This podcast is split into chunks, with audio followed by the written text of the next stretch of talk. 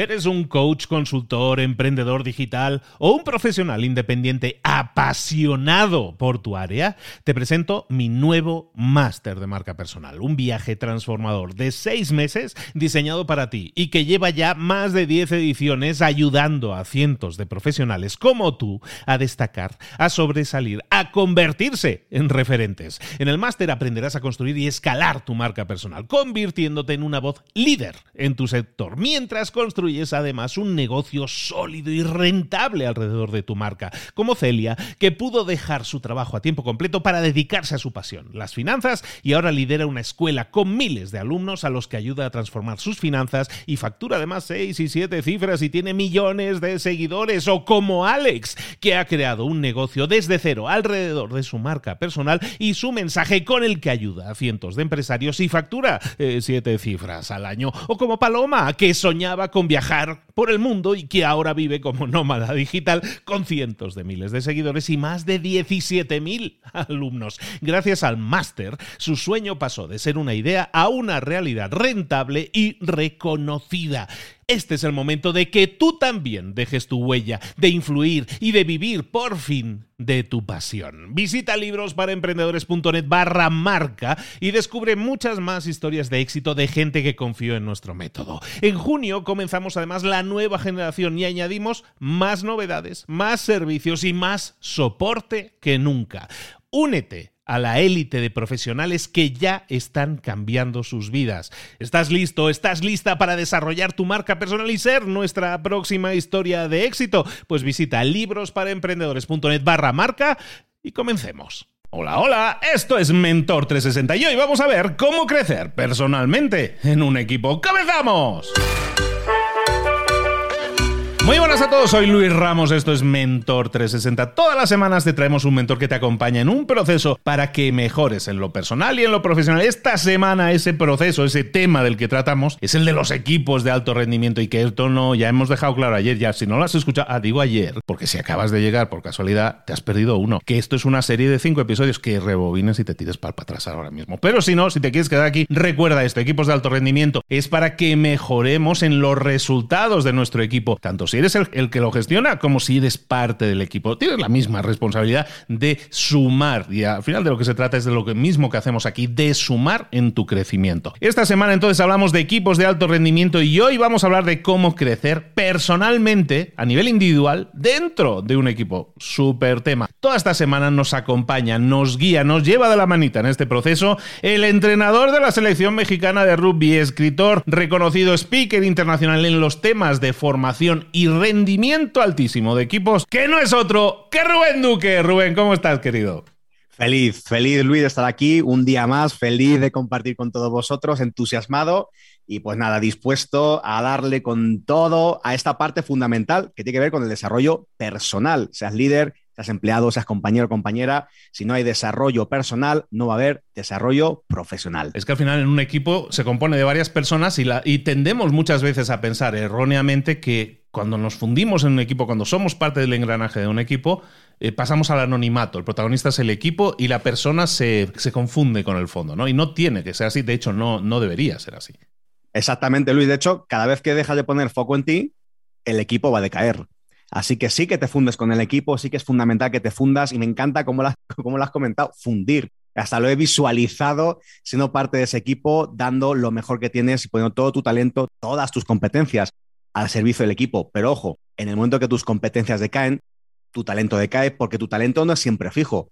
Tu talento es escalable. Hoy es el que es. Hoy tú puedes ser, no sé, imagínate un Leo Messi, eh, un Cristiano Ronaldo, Luis, ser un 9 sobre 10 en el área. Es un depredador del área. Hoy tiene un 9 sobre 10. Si se entrena mucho, sigue entrenando, podrá ser un 9.5. Si deja de entrenar, se podrá bajar al 6, a 7, o lo que sea, ¿no? Pero ojo, lo importante no es cuánto talento tienes desarrollado.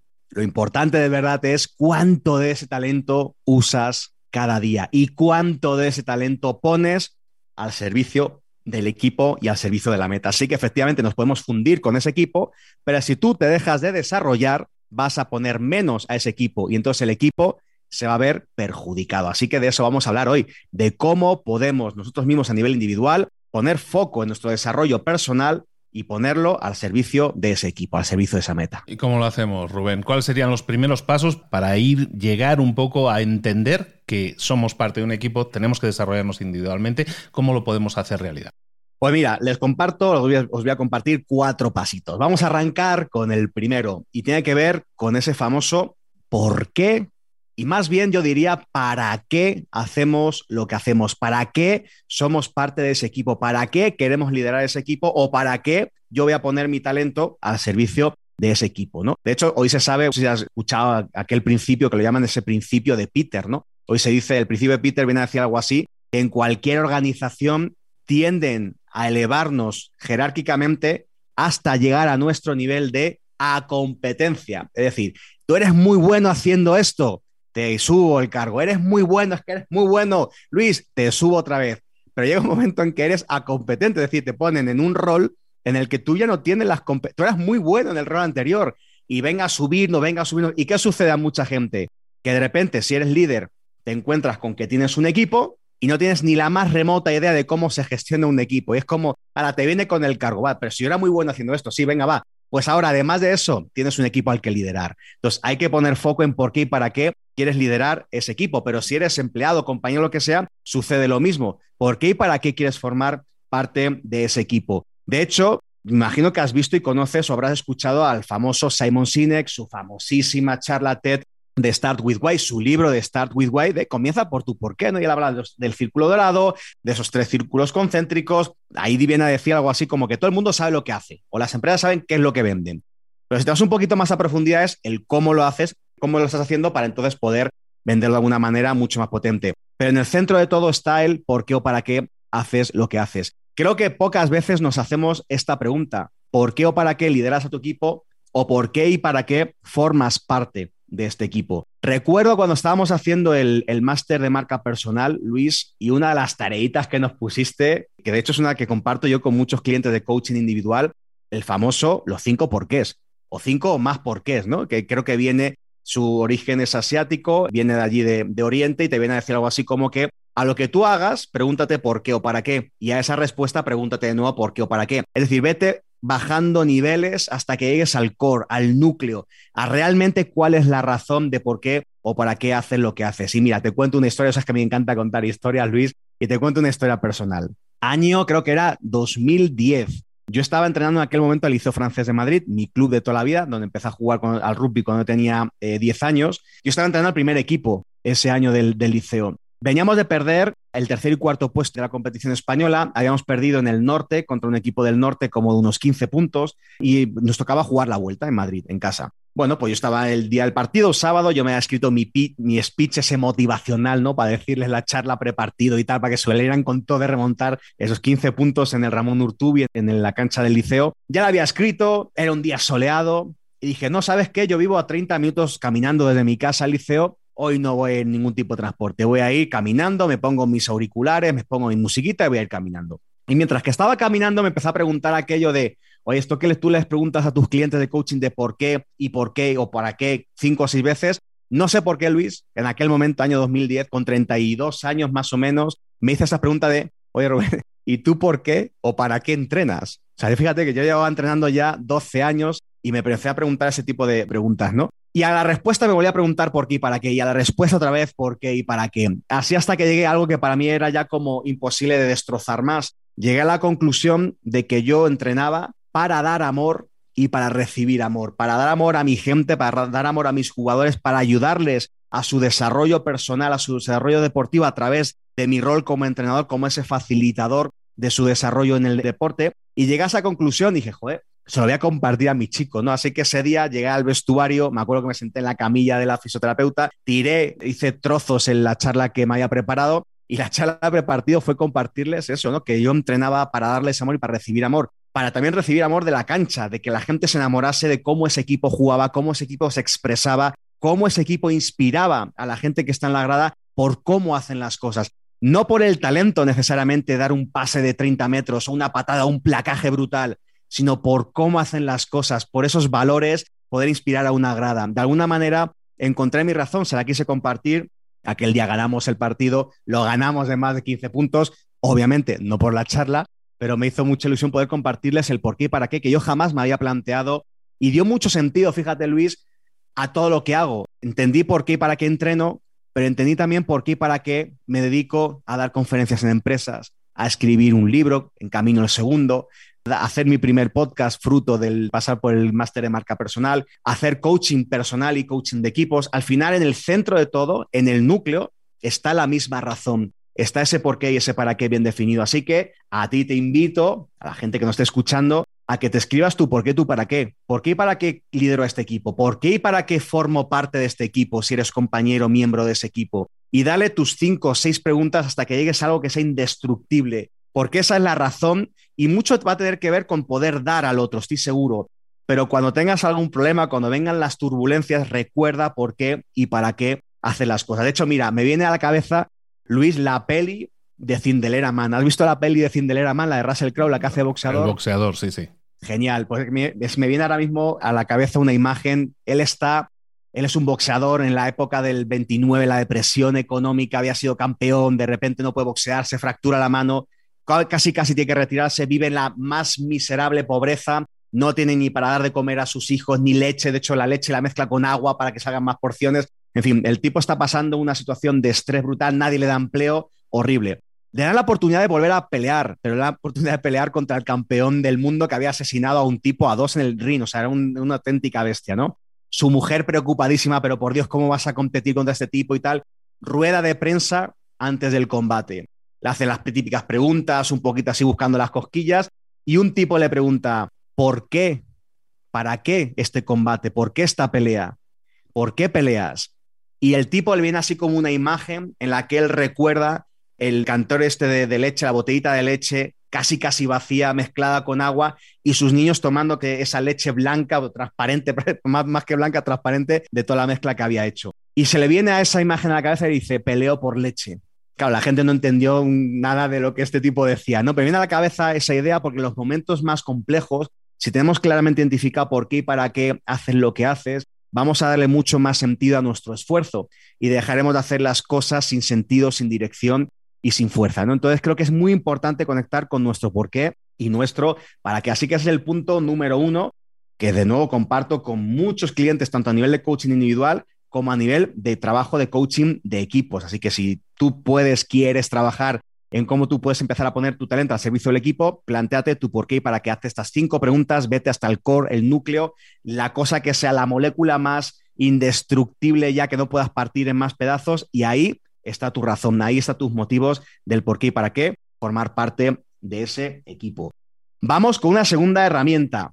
Luis, a esto lo he llamado busca tus tres top referentes. Y esto puede ser ya sea de nuevo para gente que esté en cargo de liderazgo, como para cualquier persona de un equipo. ¿Qué es esto de top tres referentes? Mira, te invito, imaginemos el caso de un líder.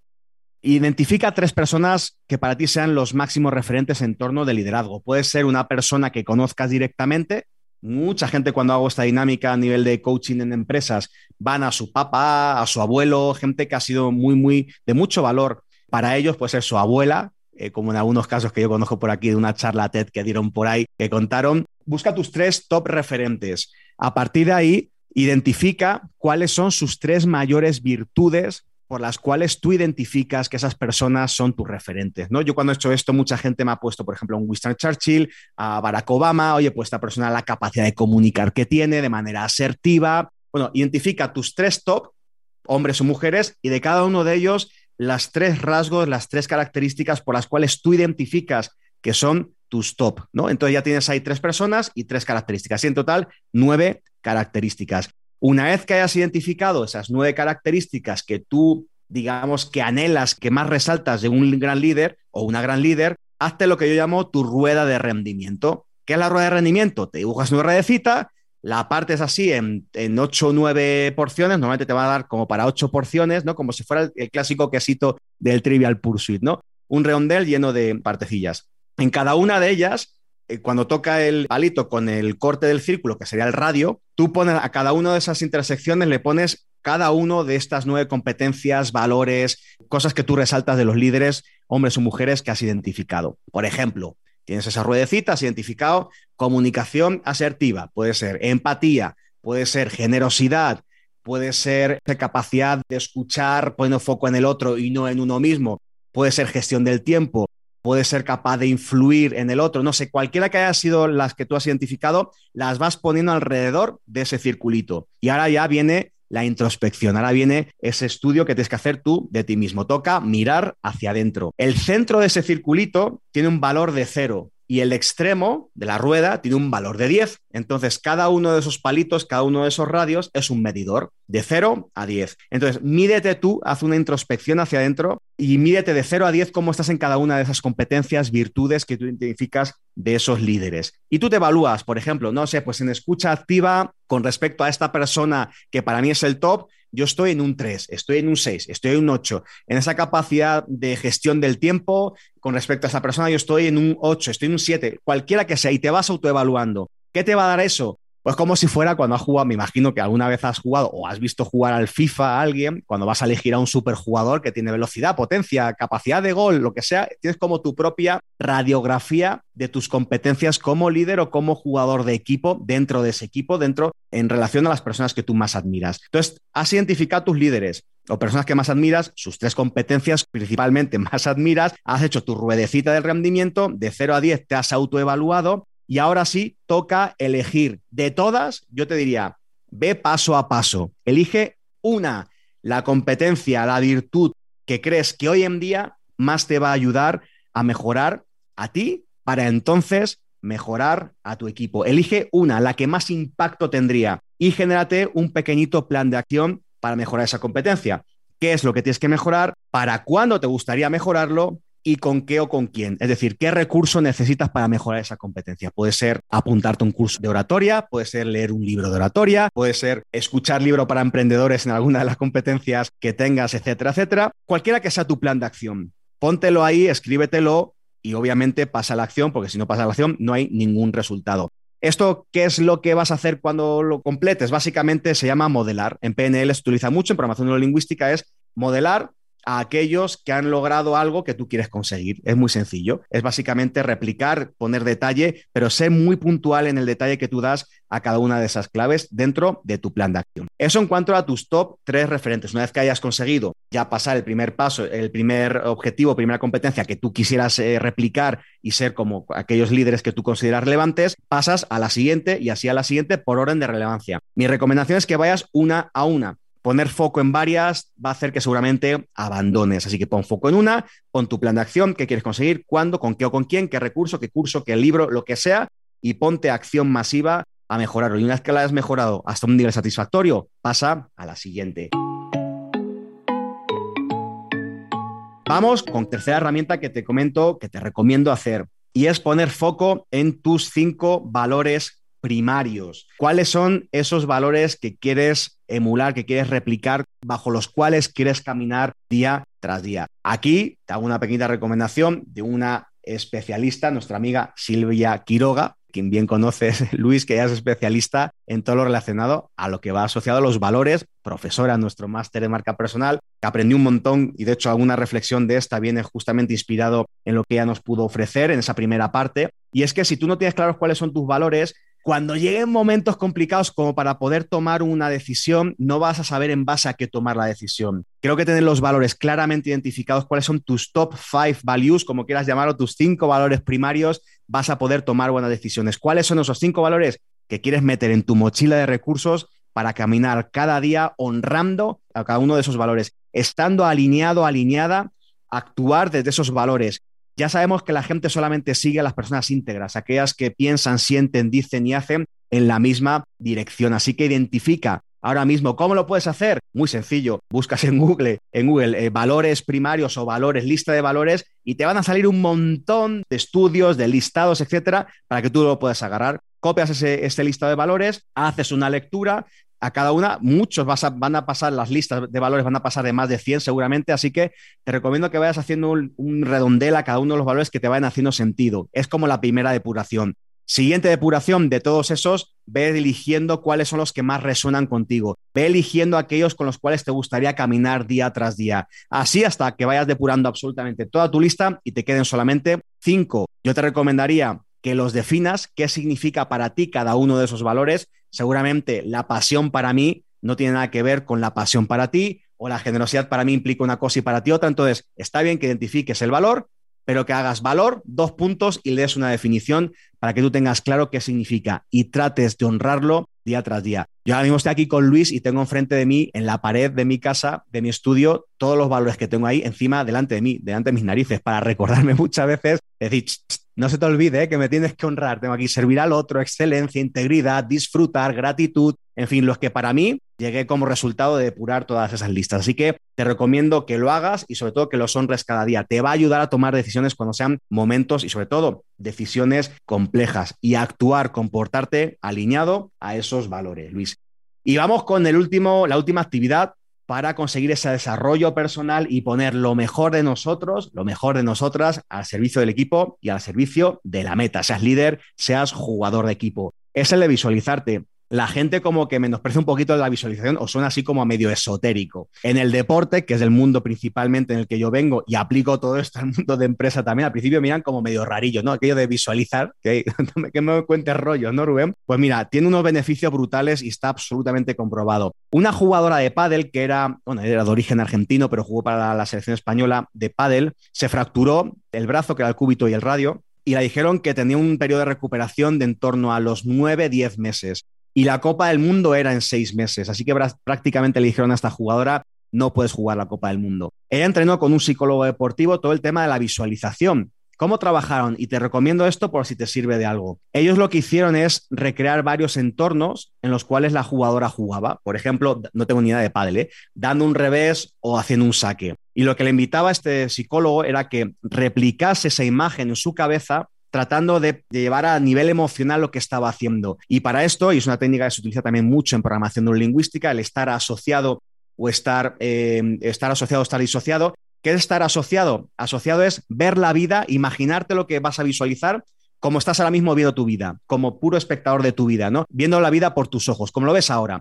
Y que imaginas cómo sería, en este caso de la jugadora de pádel, dar ese revés de bueno, diferentes entornos, moviendo tratando de darle la mayor intensidad emocional posible. Estar totalmente disociado es verte como si estuvieras tú en el cine y tú estás dentro de la película y te estás viendo como espectador desde fuera de tu cuerpo.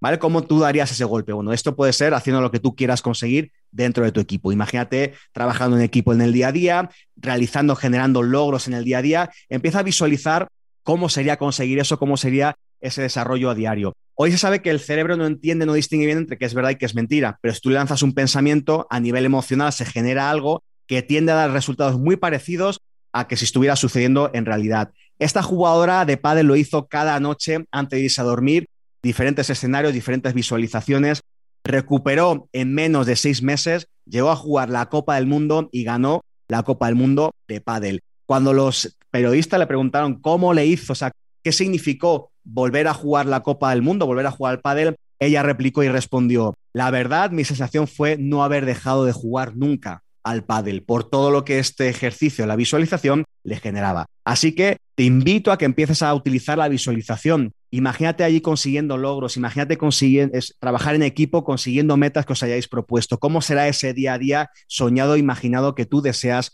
conseguir con tu equipo, seas líder, seas jugador del equipo. Porque al final la visualización lo que va a hacer es anticipar escenarios, generar emociones para darle todo el impulso posible a la hora de trabajar en el día a día para lograr pues justamente esas metas que quisieras. ¿no? Otro ejemplo, por ejemplo, me tocó vivir con Patricia García, jugadora de la selección española de rugby, Año 2010, recuerdo nuestra primera sesión de coaching en el National Geographic de la Gran Vía del, Madrid de mi corazón, una cafetería ya que no existe en, en esa calle. Después de nuestra primera sesión, la regalé un blog de notas y rotuladores de todos los colores. Y cuando acabamos nuestra sesión de coaching, la propuse que se imaginara cómo quería ver su vida en cuatro o seis años y que empezara a describir, ¿no? Para utilizar la parte más racional. Y cuando lo describió, la, hice que lo visualizara, que empezase a imaginar cómo sería lograr eso que ella soñaba. Y a partir de ahí, pues que la, dale todo el detalle posible al mundo. Es decir, en PNL se llama, eh, utiliza el sistema de representación BAC, visual, auditivo y kinestésico. Es decir, ve como si estuvieras viendo lo que ya sucede, escucha como si ya estuviera escuchando, a quién escuchas, qué te dicen, qué te dices tú mismo por conseguir ese logro y kinestésico, qué sientes por conseguir eso que soñabas conseguir, ¿no? Y después le pedí que lo dibujara, que hiciese un dibujo de todo aquello para darle más intensidad emocional. Sabemos que un objetivo, cuando se le da lo racional, es decir, describirlo, ya estás muy por encima de la media de personas, pero cuando encima le das un dibujo, das más eh, rienda suelta a la parte plástica, creativa, etcétera, es mucho más potente. Así que dibujó un montón de cosas, pero en el centro dibujó un estadio, arriba a la derecha dibujó la antorcha olímpica y arriba a la izquierda dibujó los aros olímpicos. Esta jugadora soñaba seis años antes con ser atleta olímpico en Río de Janeiro 2016. Lo soñó, lo vivió seis años antes y en Río de Janeiro, año 2016, ella estaba dando la patada inaugural de los Juegos Olímpicos en la modalidad de rugby. Primero hay que soñarlo, visualizarlo de alguna manera te va a hacer que te empoderes y que le pongas mucha más fuerza y entusiasmo a ese desarrollo que tú quieres lograr para, bueno, pues en este caso, sumar a la meta, como hizo Patri. Ella fue jugadora del equipo, sumó para que su equipo llegara a clasificar a los Juegos Olímpicos. Así que esos son los cuatro puntos, los cuatro pasos, las cuatro herramientas que propongo hoy el día de hoy. Hago un repaso rapidísimo. Paso uno, descubre tu para qué y tu para qué. Recuerda, hazte las cinco preguntas para qué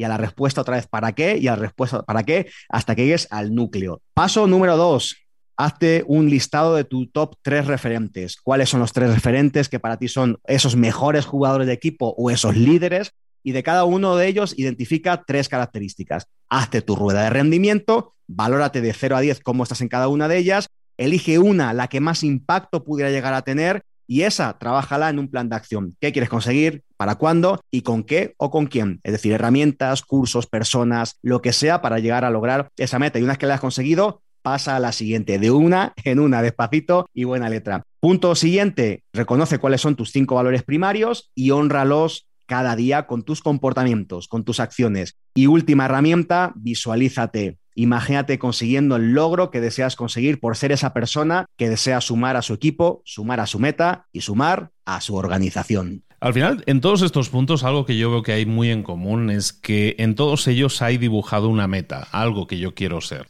Quiero estar alineado con mis valores, quiero estar alineado con mi porqué, quiero tener una meta y visualizarla. O sea, siempre hay un objetivo, ¿no? Y eso yo creo que es muy es un mensaje inherente a todo lo que hemos estado comentando hoy, que es que al final, si estamos en piloto automático, que mucha gente dice, no, es que yo acabo la carrera, consigo un empleo y ya, hasta que me jubile. Eso es ir en piloto automático, ¿no? Entonces, dejamos de tener metas, dejamos de, tener ilusión, dejamos de pensar en los valores, en todas estas cosas. Lo que estamos hablando es de ser proactivos, de empezar a pensar un poco más en qué quiero ser. ¿Estoy siendo ahora mismo el que quiero ser o no? Y si no, trabajar en ese objetivo, ¿no? Y eso es la proactividad al final, es tener una meta clara a nivel de valores, a nivel de meta, de evento, de hito que quieras conseguir, totalmente pero a nivel total, a nivel como persona, porque al final somos la suma de lo personal y lo profesional y tenemos que estar alineándolo todo de manera proactiva, no esperando que nos lo den todo hecho, no esperando que dices, no, pues yo ya conseguí este trabajo y ya no muevo una uña en toda la vida, sino al contrario, pensar cómo puedo seguir creciendo y si las metas que yo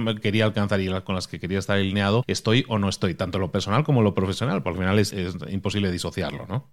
Totalmente. De hecho, mira, hay una. Hay ya varios estudios que se están poniendo muy de moda y que están determinando que uno de los factores fundamentales para ser más felices en el trabajo es tener cada día la conciencia de que vamos progresando, aunque sea milimétricamente, aunque sea un 1%.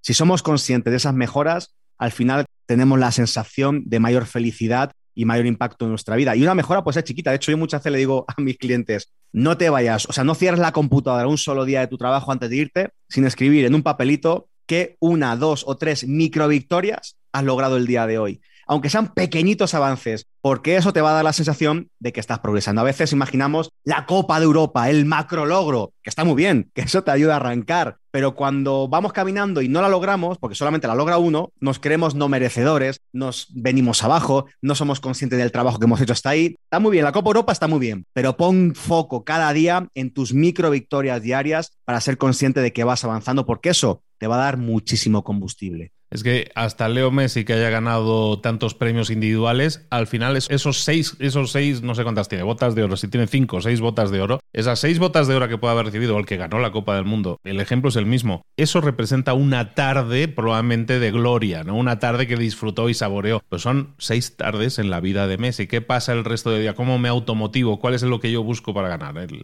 Messi o Cristiano? Que tú eres de Madrid. Pero, pero cualquiera de ellos nos sirve como ejemplo de que evidentemente muchas veces nos fijamos en la persona que ha conseguido hitos o victorias y nos quedamos con eso, ¿no? Pero ¿qué pasa? ¿Cómo ha llegado ahí? Basándose en esas micro victorias, en esos micropasos diarios para mejorar, para, ¿sabes qué? No sé meter goles o en falta, voy a practicar y practicar todos los días 100, 200, 500 veces, eso es el trabajo diario eh, buscando una mejora, ¿no? Y a veces es una mejora muy minúscula, como mencionabas, ¿no? Del, del 90 al 95%, pero ahí es donde está la clave, ¿no? En seguir buscando crecer, en seguir buscando ganar y no conformarnos. Rubén, toda esta semana nos estás acompañando hablando de equipos de alto rendimiento. Te agradezco muchísimo tu acompañamiento. Indícanos para todos aquellos que quieran saber más, eh, seguir explorando y profundizando en este tema, dónde podemos localizarte y saber más de ti.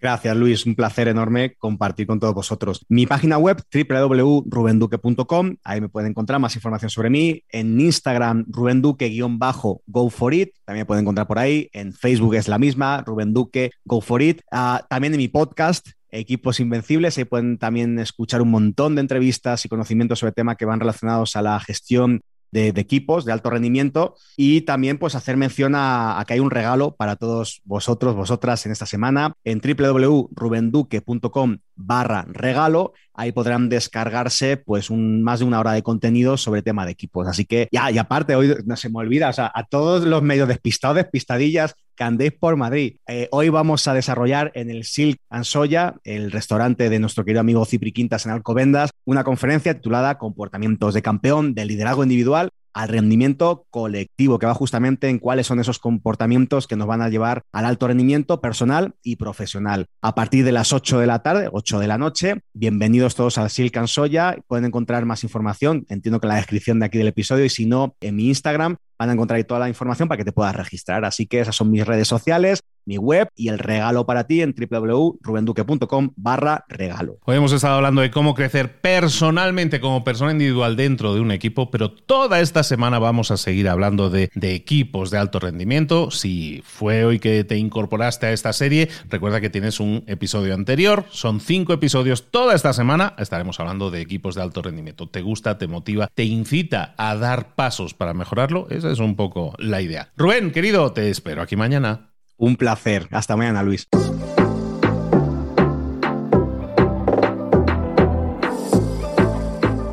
Y ahora pregúntate, ¿en qué quiero mejorar hoy? No intentes hacerlo todo de golpe, todo en un día. Piensa, ¿cuál es el primer paso que puedes dar ahora mismo? En este momento, quizás. A lo mejor te lleva dos minutos hacerlo. Si es así, ¿por qué no empezar a hacerlo ahora? ¿Por qué no empezar a hacerlo ya, en este momento? Ahora Cierra los ojos. Respira hondo y repite, sé lo que tengo que hacer. Sé cuál es el siguiente paso. Voy a darlo en este momento. Piénsalo, siéntelo y hazlo.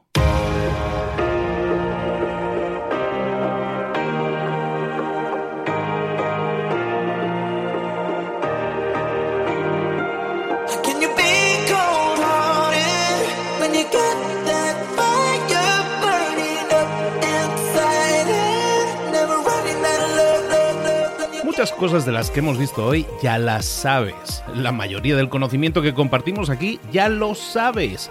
Sabemos lo que tenemos que hacer, sabemos lo que tenemos que evitar, lo que no tenemos que hacer, todo eso ya lo sabes. El único problema es que no lo ponemos en práctica, no pasamos a la acción y es ahí donde te necesito a ti y a tu compromiso. Si una sola de las ideas que hemos comentado hoy resuena en ti, te llama a ponerla en práctica, entonces, define el paso más pequeño posible, el gesto más mínimo, y hazlo ahora mismo.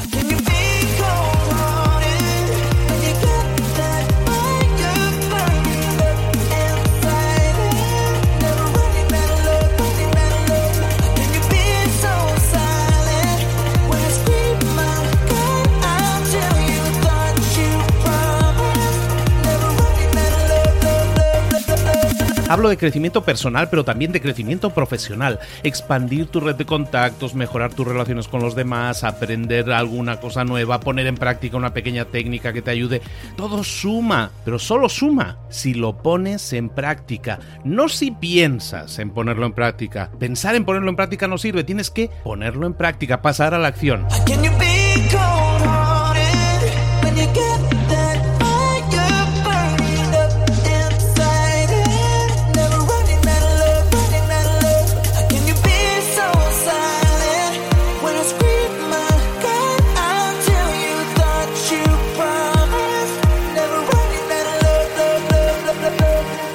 Acuérdate de este ingrediente secreto también. El ingrediente secreto es la actitud.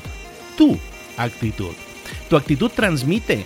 Si sales a la calle con ganas, la gente lo va a notar.